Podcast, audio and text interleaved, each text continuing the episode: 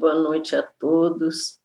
Que a paz do Cristo Jesus possa inundar os nossos corações e que a espiritualidade amiga, que nunca nos abandone, esteja conosco nesse momento,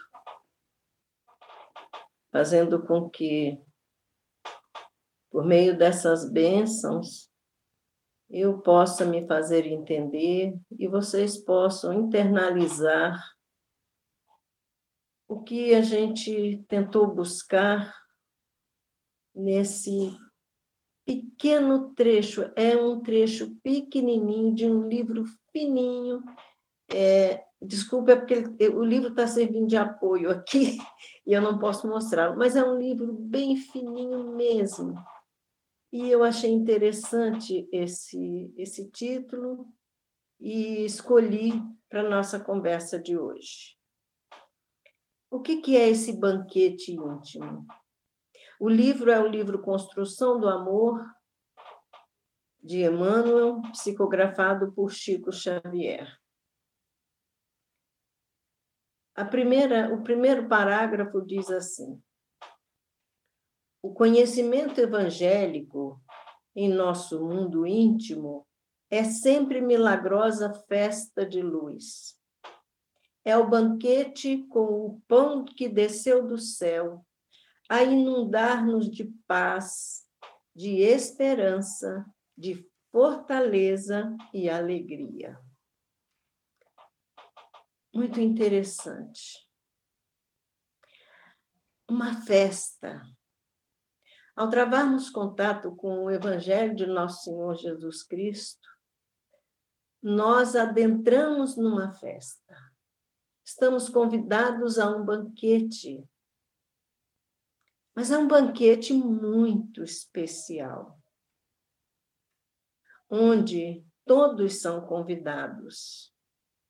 Mas, como diz lá na parábola do festim de núpcias, Muitos são chamados, poucos os escolhidos. E o que, que determina essa escolha, ser escolhido, para permanecer nesse banquete?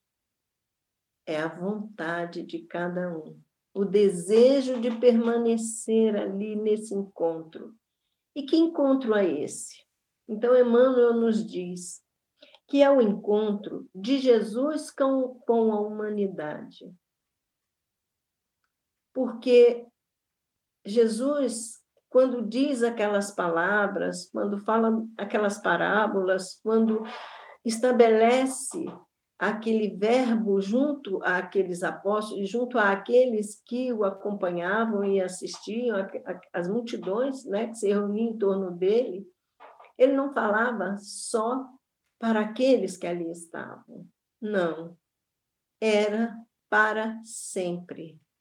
E sempre o foi, porque em sendo governador desse planeta, a preocupação, o carinho, o desvelo e o amor incomensurável de Jesus pela humanidade é desde que Deus o encarregou dessa missão, de acompanhar esses irmãos, nós que aqui estamos vinculados a esse planeta, a esse maravilhoso planeta.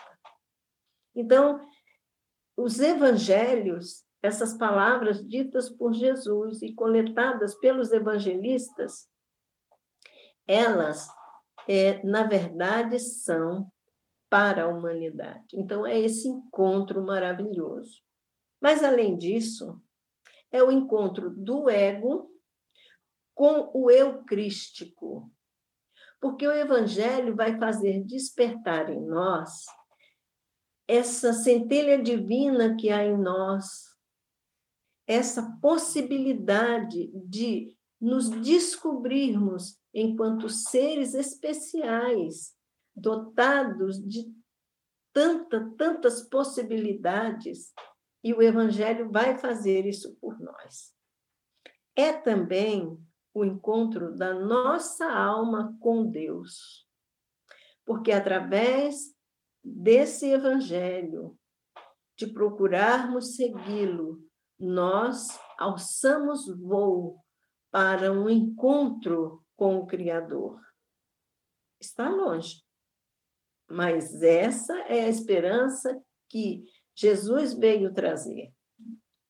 Então, é também esse encontro dos nossos ideais, porque nós carregamos dentro de nós esse ideal de felicidade, a felicidade plena, a felicidade verdadeira, não essa felicidade pueril, essa felicidade vinda do prazer, momentânea, ilusória.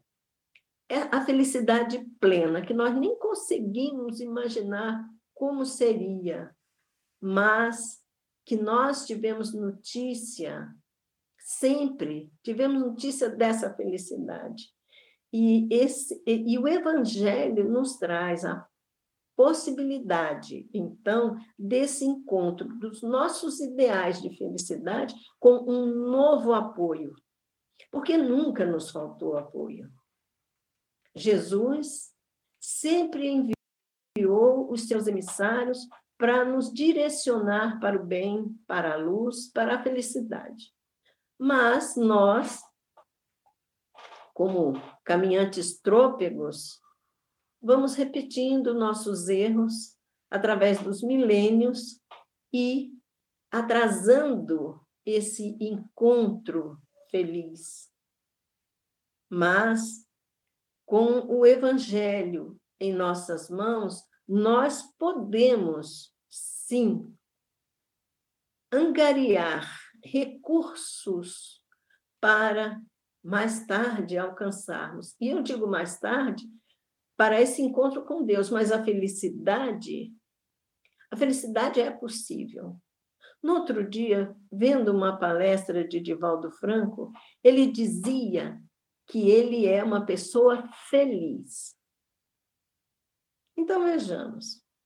Divaldo mora num país turbulento, vive num planeta que, vamos combinar, não é nada fácil um homem que traz uma mediunidade e que no começo foi muito, muito sofrida, foi perseguida, não foi compreendida, e que há 70 anos ele se dedica a intermediar o mundo espiritual conosco. Mas ele é feliz. Doenças? Nossa, cirurgias? Nossa, dificuldades? Muitas. Mas ele se diz uma pessoa feliz. Ele diz: não, eu passo por momentos de tensão, de tristeza, sim, passo, mas eu sou uma pessoa feliz. Então é possível, e ele só é feliz porque ele conhece o Evangelho. Porque ficaria muito difícil com toda essa carga, com toda essa responsabilidade, com todo com todos esses sofrimentos que ele já enfrentou na vida, sem o evangelho ele não, provavelmente não se sentiria feliz. Então, esses nossos ideais de felicidade que vão se sedimentando à medida que nós avançamos, no, no entendimento das verdades espirituais, é, vão nos fazer entender esse apoio que o Evangelho nos dá. É um novo apoio. Pois bem, e aí somos convidados para esse banquete. E lá vamos nós. Só que nós levamos outros companheiros, velhos companheiros, para esse banquete. E são companheiros que, vamos combinar, podem nos fazer passar vergonha nessa festa. Quais são esses companheiros, esses velhos amigos, na fala de Emmanuel, que nós levamos para dentro do Evangelho? para esse encontro com o Evangelho. Então, Emmanuel vai listar sete amigos que nós levamos. O primeiro deles é o egoísmo. Faz parte de nós. São velhos companheiros e esse é o principal. Tanto assim que na questão 913, Kardec pergunta aos espíritos: entre os vícios, qual podemos considerar como mais radical?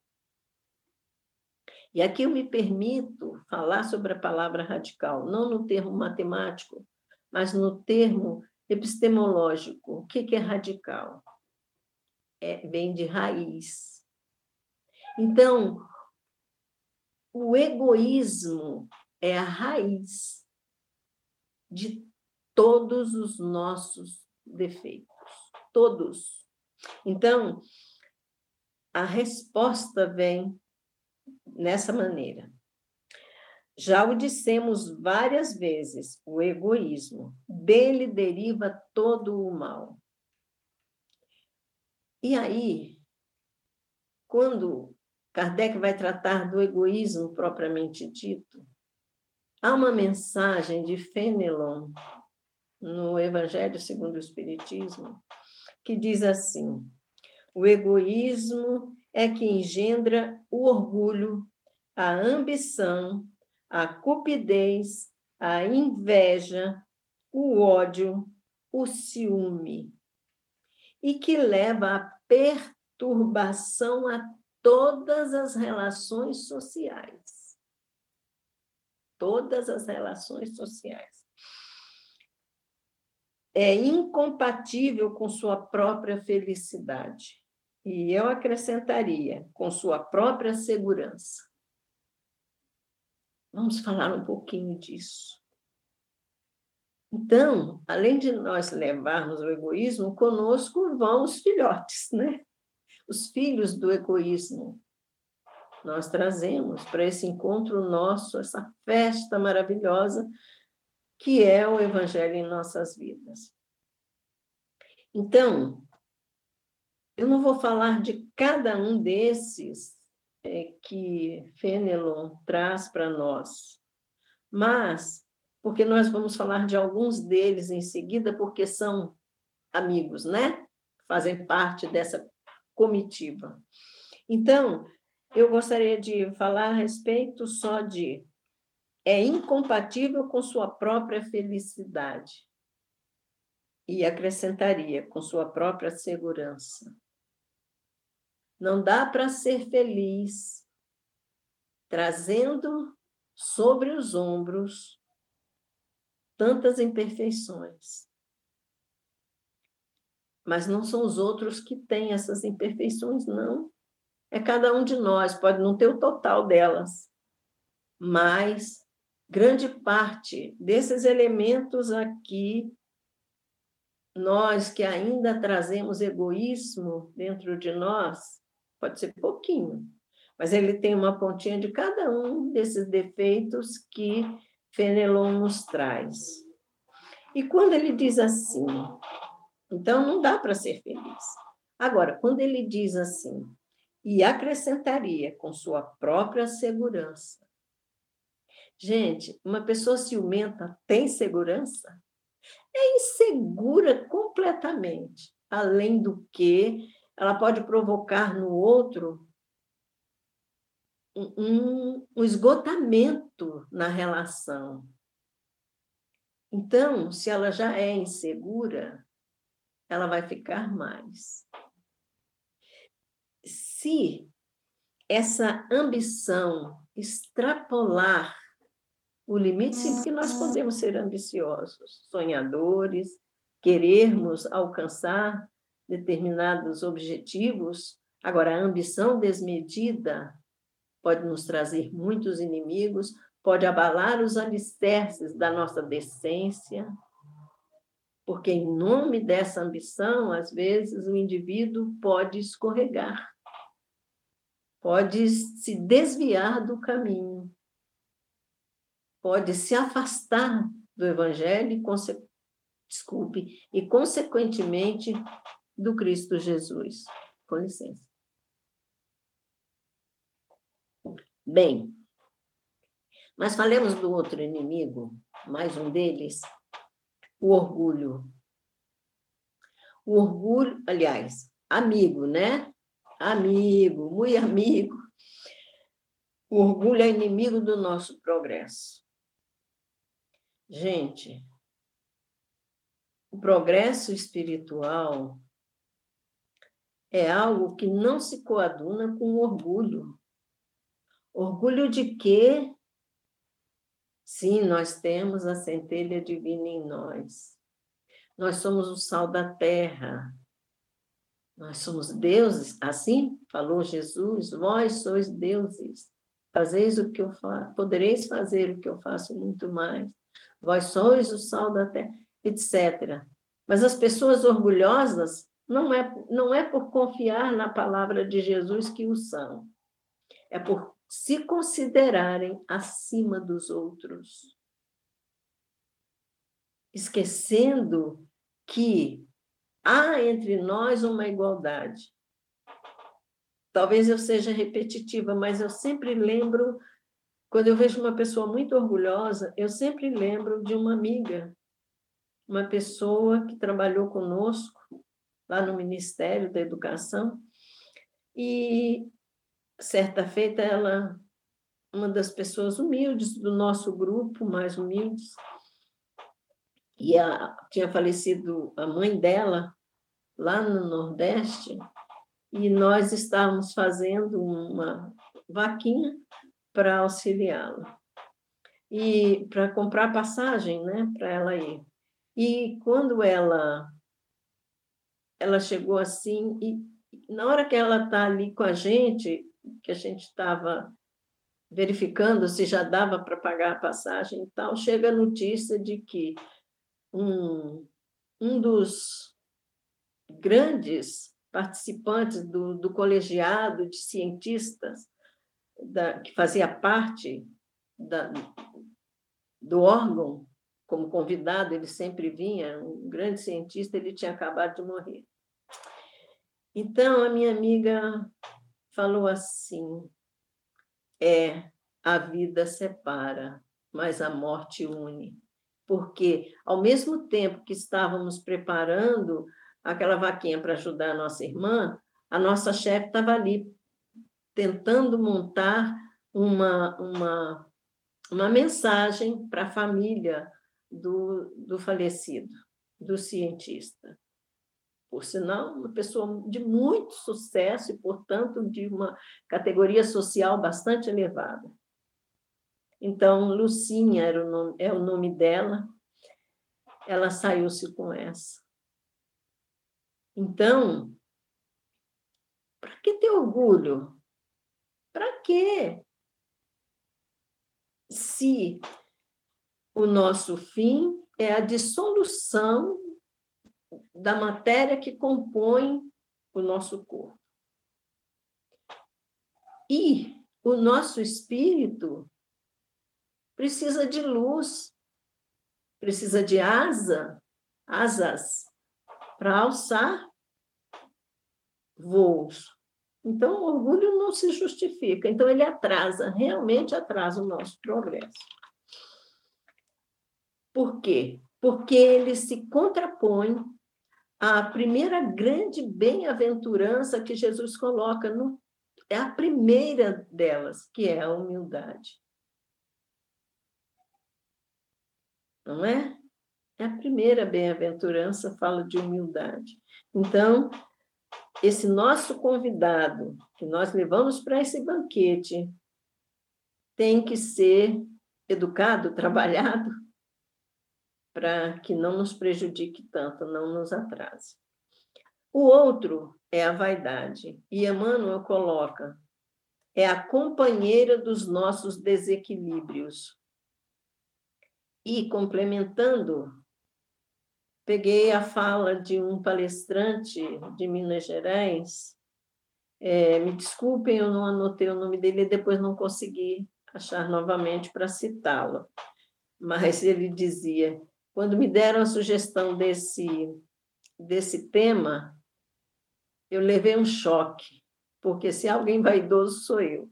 Então, esse nosso irmão trouxe o seguinte sobre a vaidade: é o desejo contínuo e ilusório de atrair a atenção e a admiração alheias. O vaidoso está sempre interessado em ser o centro das atenções. E nós é, sabemos que nós precisamos cuidar do nosso corpo, cuidar da nossa aparência. Chico mesmo uma vez perguntaram, Chico, por que, que você usa peruca? Isso não é um toque de vaidade? E Chico teria respondido, Chico Xavier teria respondido: Não, meus irmãos, é porque, como eu tenho couro cabeludo com algumas feridas, eu não quero levar isso a público para não me tornar uma pessoa cuja presença seja desagradável. Então, nós precisamos cuidar do corpo e, evidentemente, uma certa vaidade todos temos, mas não precisamos exagerar. Nós temos visto que, por causa do excesso de vaidade, muitas pessoas anteciparam o retorno a, ao mundo espiritual. Então, não é só o desejo de atrair a atenção e a admiração. Pode ser perigoso determinados tratamentos determinados tratamentos podem trazer consequências sérias. Nós temos visto tantas coisas, tantas, em nome da vaidade, em nome da beleza. A beleza que deve ressaltar em nós deve ser a beleza interior. Chico Xavier não era um homem bonito. Vamos combinar que não era. Mas quanta beleza naquele ser. Quanta beleza!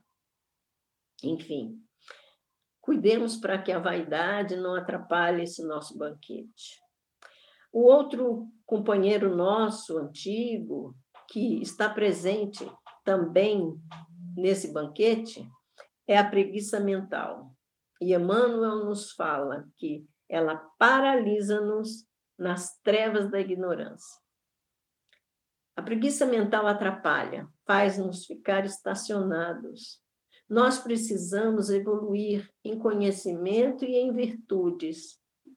E através da leitura, do entendimento do Evangelho de nosso Senhor Jesus Cristo, nós podemos sim avançar e certamente avançaremos nesse quesito. O conhecimento é muito importante. Então, nós precisamos afastar de nós a preguiça mental. Vamos aproveitar o tempo, vamos dar utilidade ao tempo. Não vamos matar o tempo, não vamos brincar com o tempo. Aproveitemos o tempo para nos aperfeiçoarmos. O tempo passa muito rápido, meus irmãos.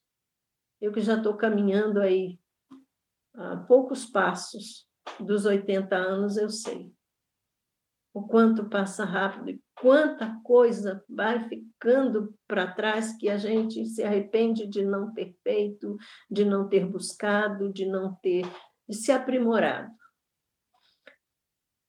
Desânimo é o outro companheiro citado por Emmanuel, e ele diz assim: o desânimo encarcera-nos no medo de trabalhar nas tarefas da caridade e da luz. Muitas vezes nós temos um dom, mas nós não usamos esse dom. Deixamos-nos ficar encarcerados. Quantos, quantos médiums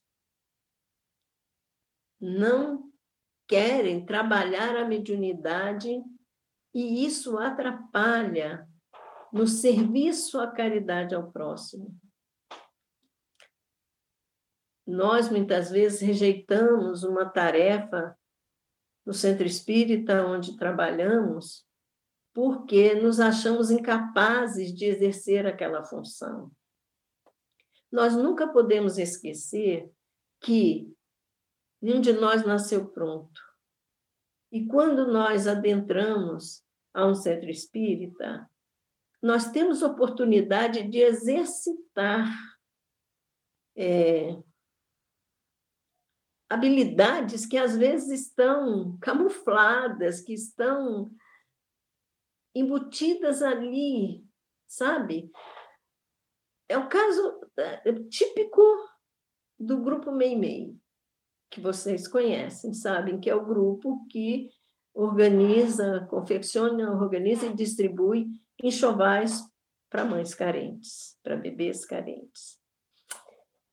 É, algumas mulheres já chegaram lá, assim, você gosta, às vezes vai com uma colega ou qualquer coisa e pergunta, e, e aí alguém pergunta, quer fazer parte? Quer acompanhar-nos aqui? Elas assim, não, eu não sou costureira, eu não tenho nenhuma habilidade nisso.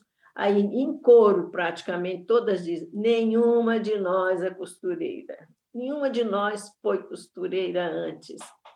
Foi aqui, na oficina, que vamos nos aprimorando, uma ajudando a outra, uma ensinando a outra, é, é, e assim vai. Então, nas tarefas que nos são dadas, tanto para a caridade quanto para a busca da luz, a luz a nos iluminar e luz que pode levar a claridade ao outro.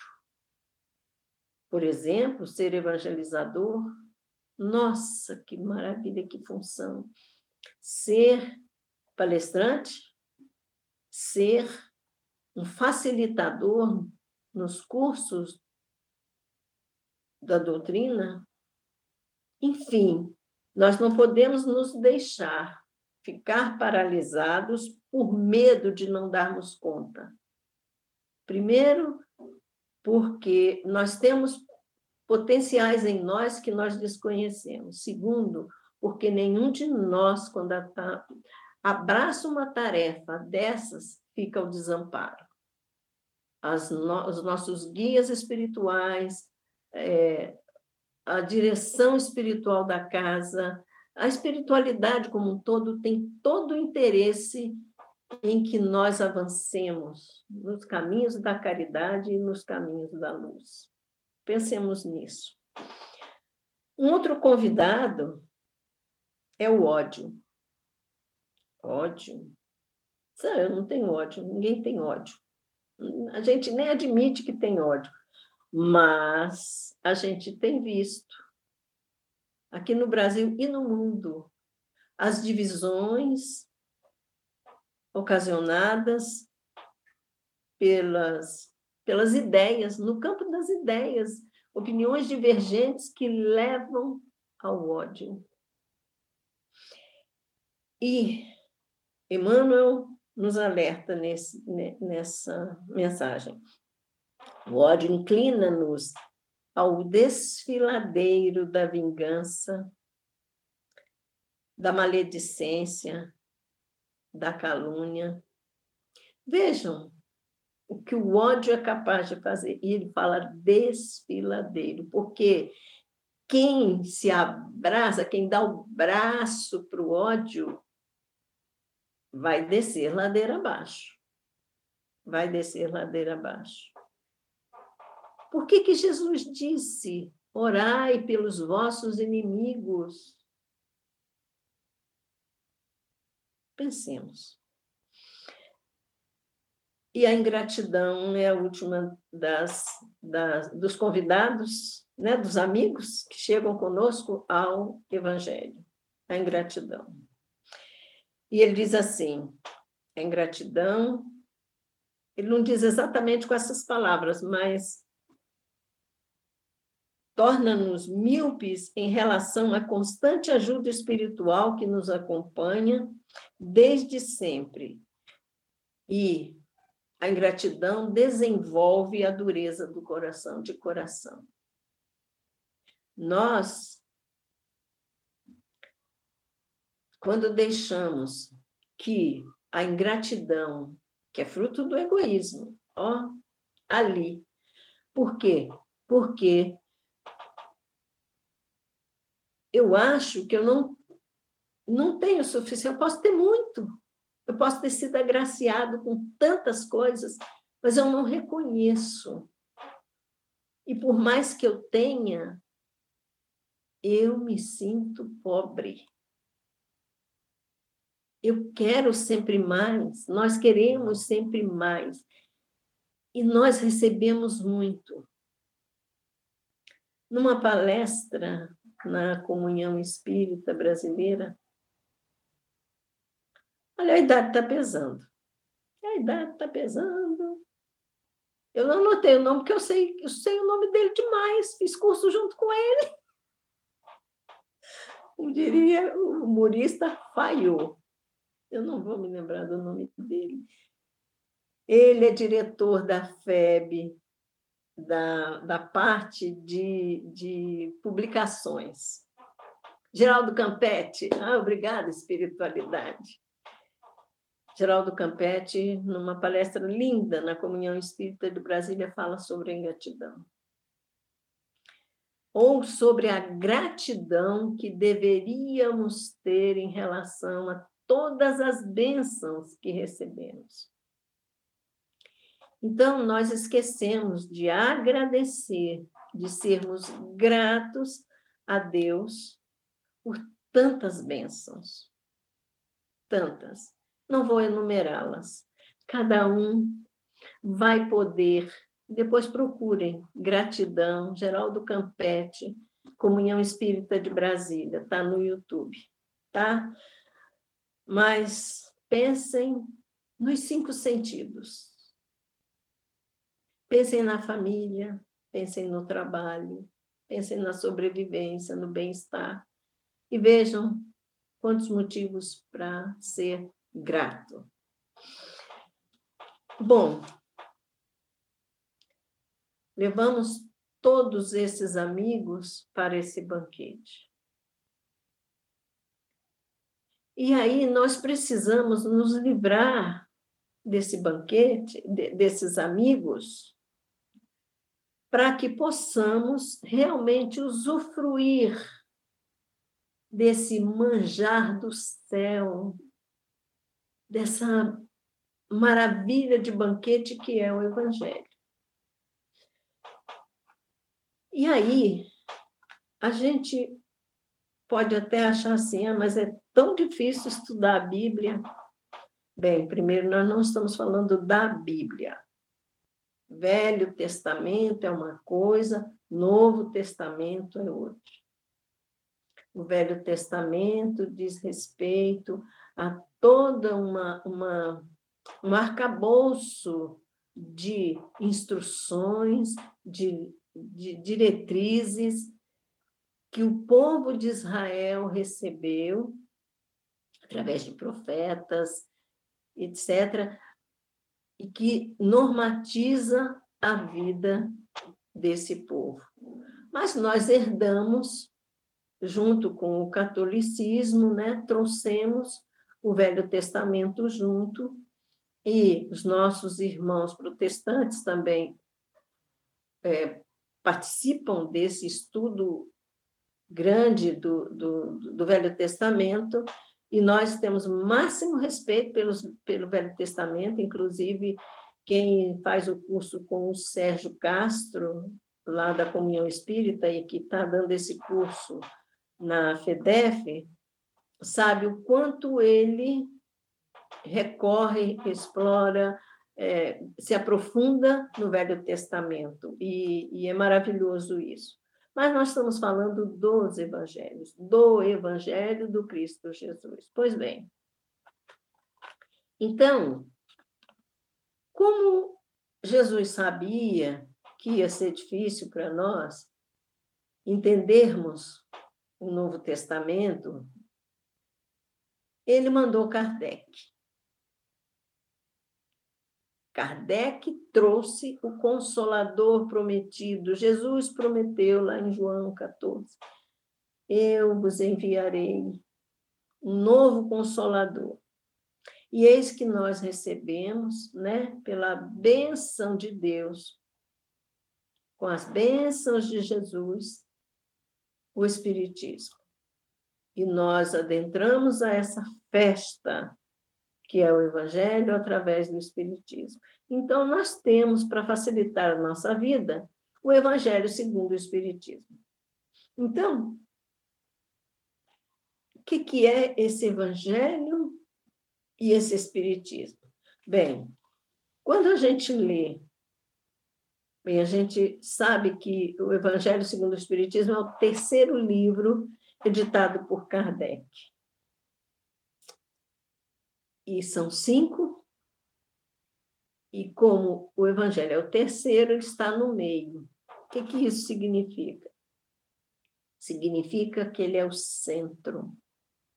Não que a parte científica, não que a parte filosófica do Espiritismo não sejam importantes. O livro dos Espíritos nos traz a parte filosófica.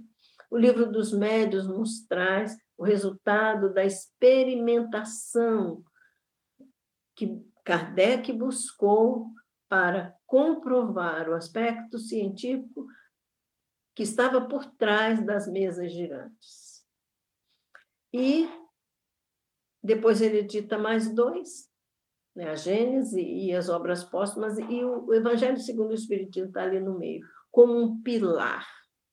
É o pilar religioso, é o que nos traz a parte religiosa, e é o que, embora muitos achem que ah, o Espiritismo devia deixar.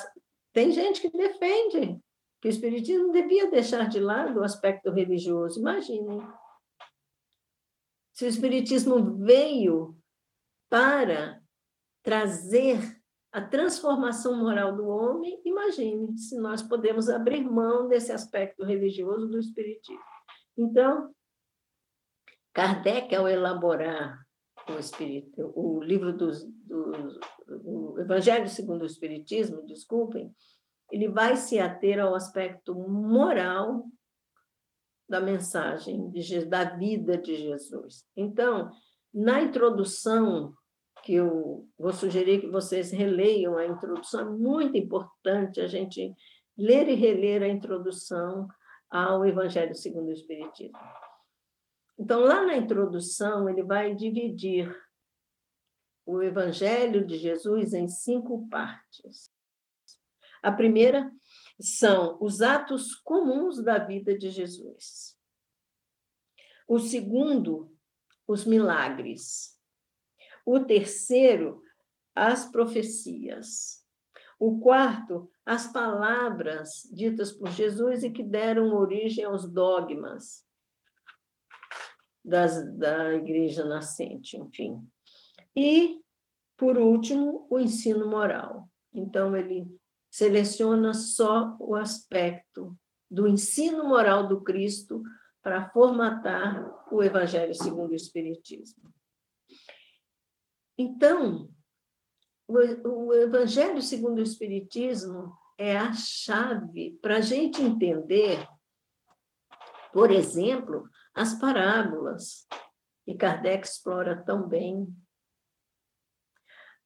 A fala de Jesus no Sermão da Montanha, que é a peça máxima da fala de Jesus, está ali tudo o que é importante ou mais importante para o nosso aperfeiçoamento moral, para esse encontro com a divindade. Então, desde a humildade até o amor, passando por todos os outros aspectos do Sermão do Monte, Kardec vai trazer e traz no Evangelho, como nós sabemos, além dos comentários a respeito dessas passagens do Evangelho, ele traz também, selecionou também mensagens que foram trazidas, como essa de Fenelon, é, mensagens que foram trazidas pelos espíritos para elucidarem mais ainda, num aprofundamento que nos esclarece. Então, é uma benção ter esse livro maravilhoso em nossas mãos. Então, por que, que ele escolheu só o aspecto moral? Porque o mundo inteiro, em todos os tempos, desde que surgiu a, a fala do Cristo, a mensagem cristã, ninguém discute o aspecto moral, os ensinos morais que Jesus trouxe. Discutem sobre os milagres. Lázaro estava morto ou não estava morto? Era catalepsia? Não, ele está morto, ele estava morto. É... Outra coisa, a, a mulher com fluxo de sangue, ela passou 12 anos consecutivos direto com sangramento, ou ela tinha hemorragias esporádicas e teve isso durante 12 anos. Não se sabe. Se sabe que ela foi curada. E sem que Jesus participasse diretamente, é, conscientemente, desse feito. Pois bem, existe polêmica nisso. Existem polêmicas em outros aspectos, mas quanto ao ensino moral, não há. Então, Kardec se apropria, digamos assim, a trabalhar, se, se, se conduz nesse caminho de trabalhar esse aspecto da passagem das passagens evangélicas. Então, é a chave. O Espiritismo é a chave para que a gente entenda melhor. É, não é que o Espiritismo não aborde os outros aspectos, não, fala tudo, mas é sobre, é sobre principalmente a, o aspecto moral que ele se firma. Bem, e o que, que é esse Evangelho segundo o Espiritismo? É uma proposta de progresso.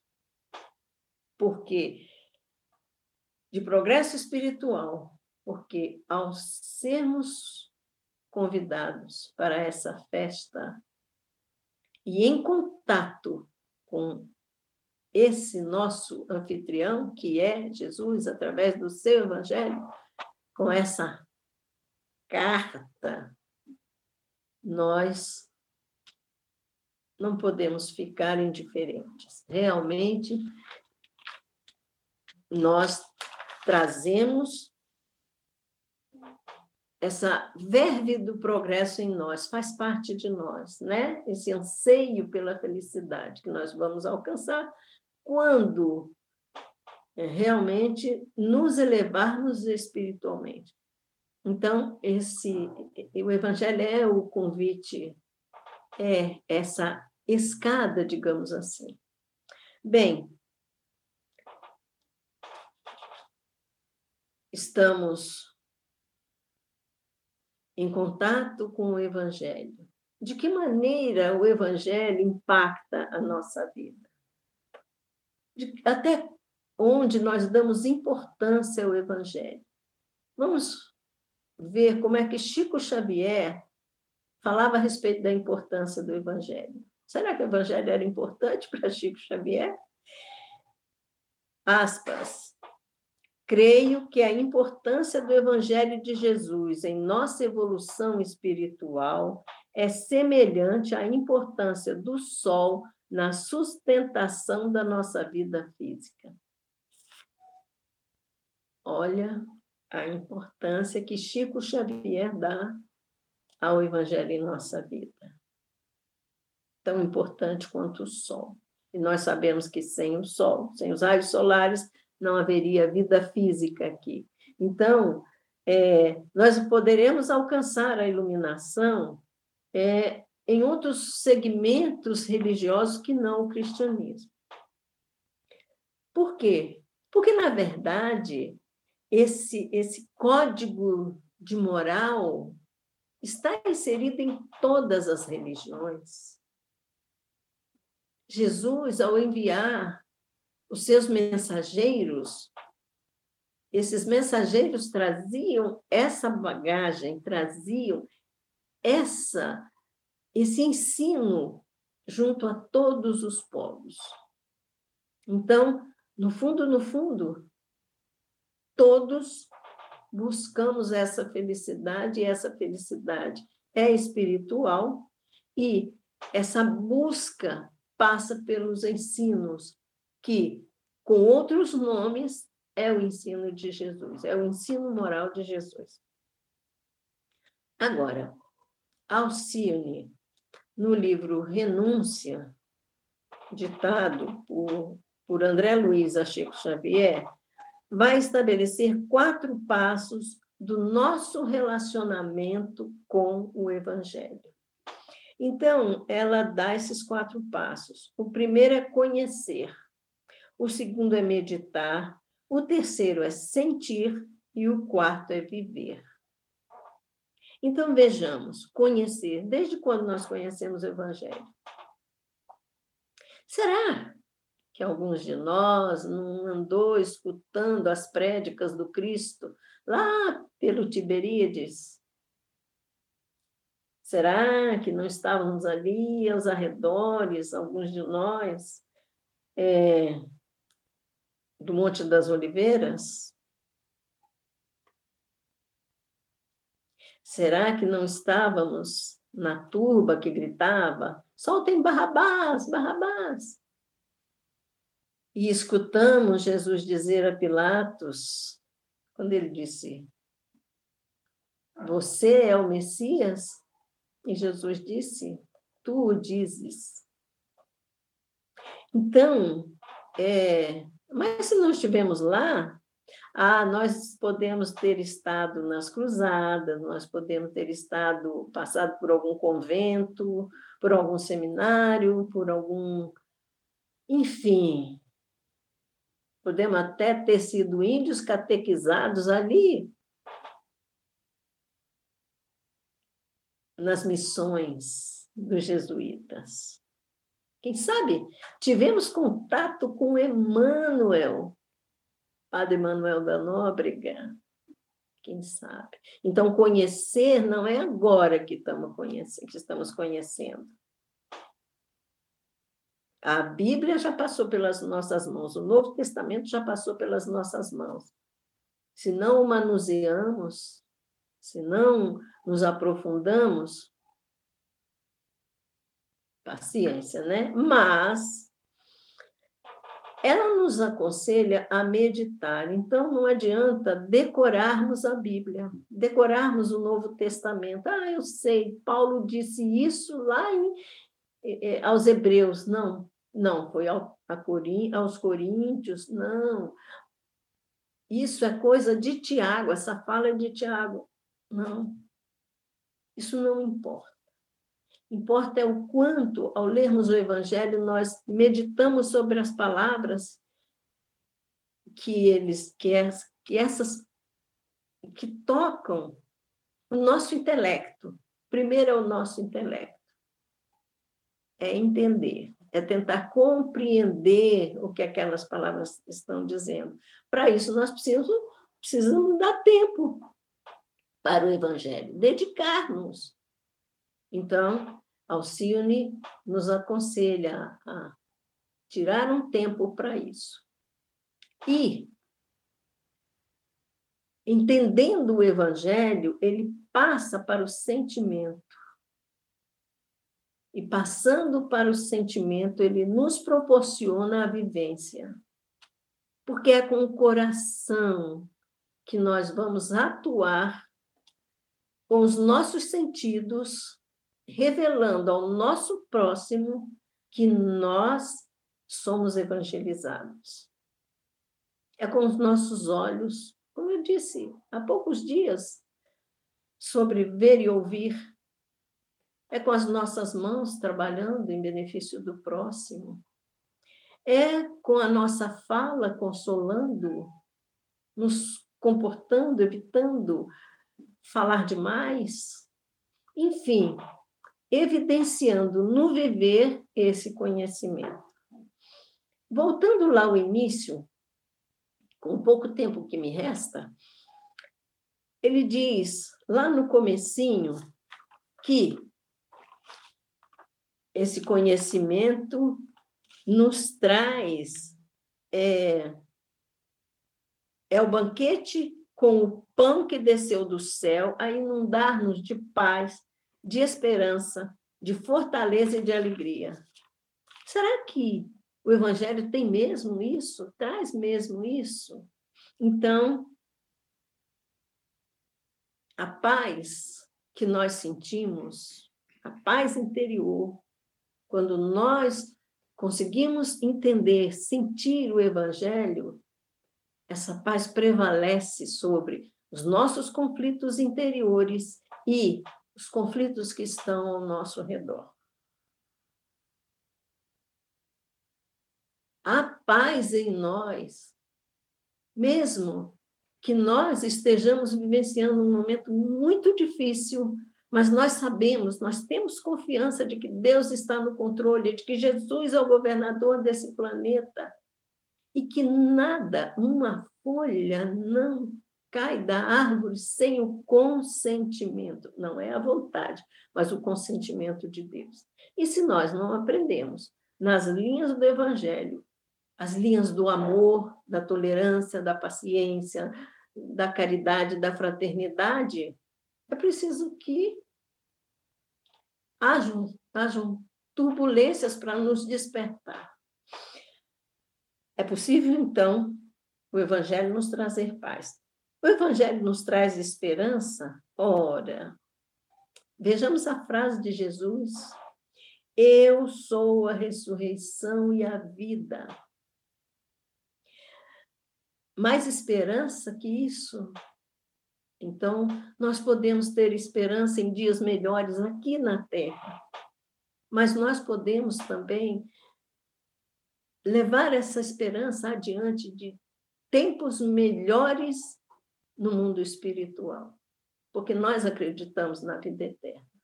Nós temos conhecimento de como é a vida espiritual, de que podemos lá também é, progredir, trabalhar, amar. A fortaleza. A fortaleza. Tudo posso naquele que me fortalece, diz Paulo aos Filipenses, no capítulo 4, no versículo 13 essa fala é muito popular, mas a gente não não para para pensar no quanto Jesus nos fortalece com a sua palavra. Quanta força vem dele para nós. A alegria, a boa nova. Bartolomeu andava triste. E daqueles cultos, daquelas prédicas na casa de Pedro, enquanto Pedro, ali, terminada a fala da noite, Pedro adentra para ajudar a mulher. Pedro ajudava a esposa, hein? Lá no alguma coisa doméstica que tinha para fazer, é o relato do irmão X em Boa Nova. Ai, abençoado. E Jesus notou que Bartolomeu estava triste, ele já vinha triste, e Jesus questiona, chama ele para conversar. Vão lá para fora e conversam.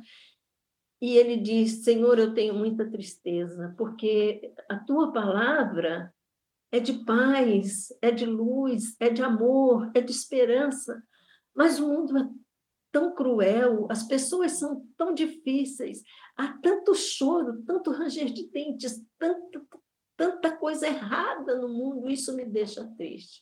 E aí eu vou me permitir, por favor, eu tenho ainda um minutinho só, mas eu preciso ler isso para que vocês é, tomem conhecimento desse trecho que diz assim: a voz do apóstolo se tornara quase abafada pelas lágrimas. Todavia, Jesus fitou brandamente e lhe falou com serenidade. A nossa doutrina, entretanto, é a do Evangelho ou da Boa Nova. E já viste, Bartolomeu, uma boa notícia não produzir alegria? Fazes bem, conservando a tua esperança em face dos novos ensinamentos mas não quero senão acender o bom ânimo no espírito dos meus discípulos. A minha mensagem, prosseguindo depois de um outro trecho, ele diz: a minha mensagem há de proporcionar grande júbilo a quantos a receberem de coração.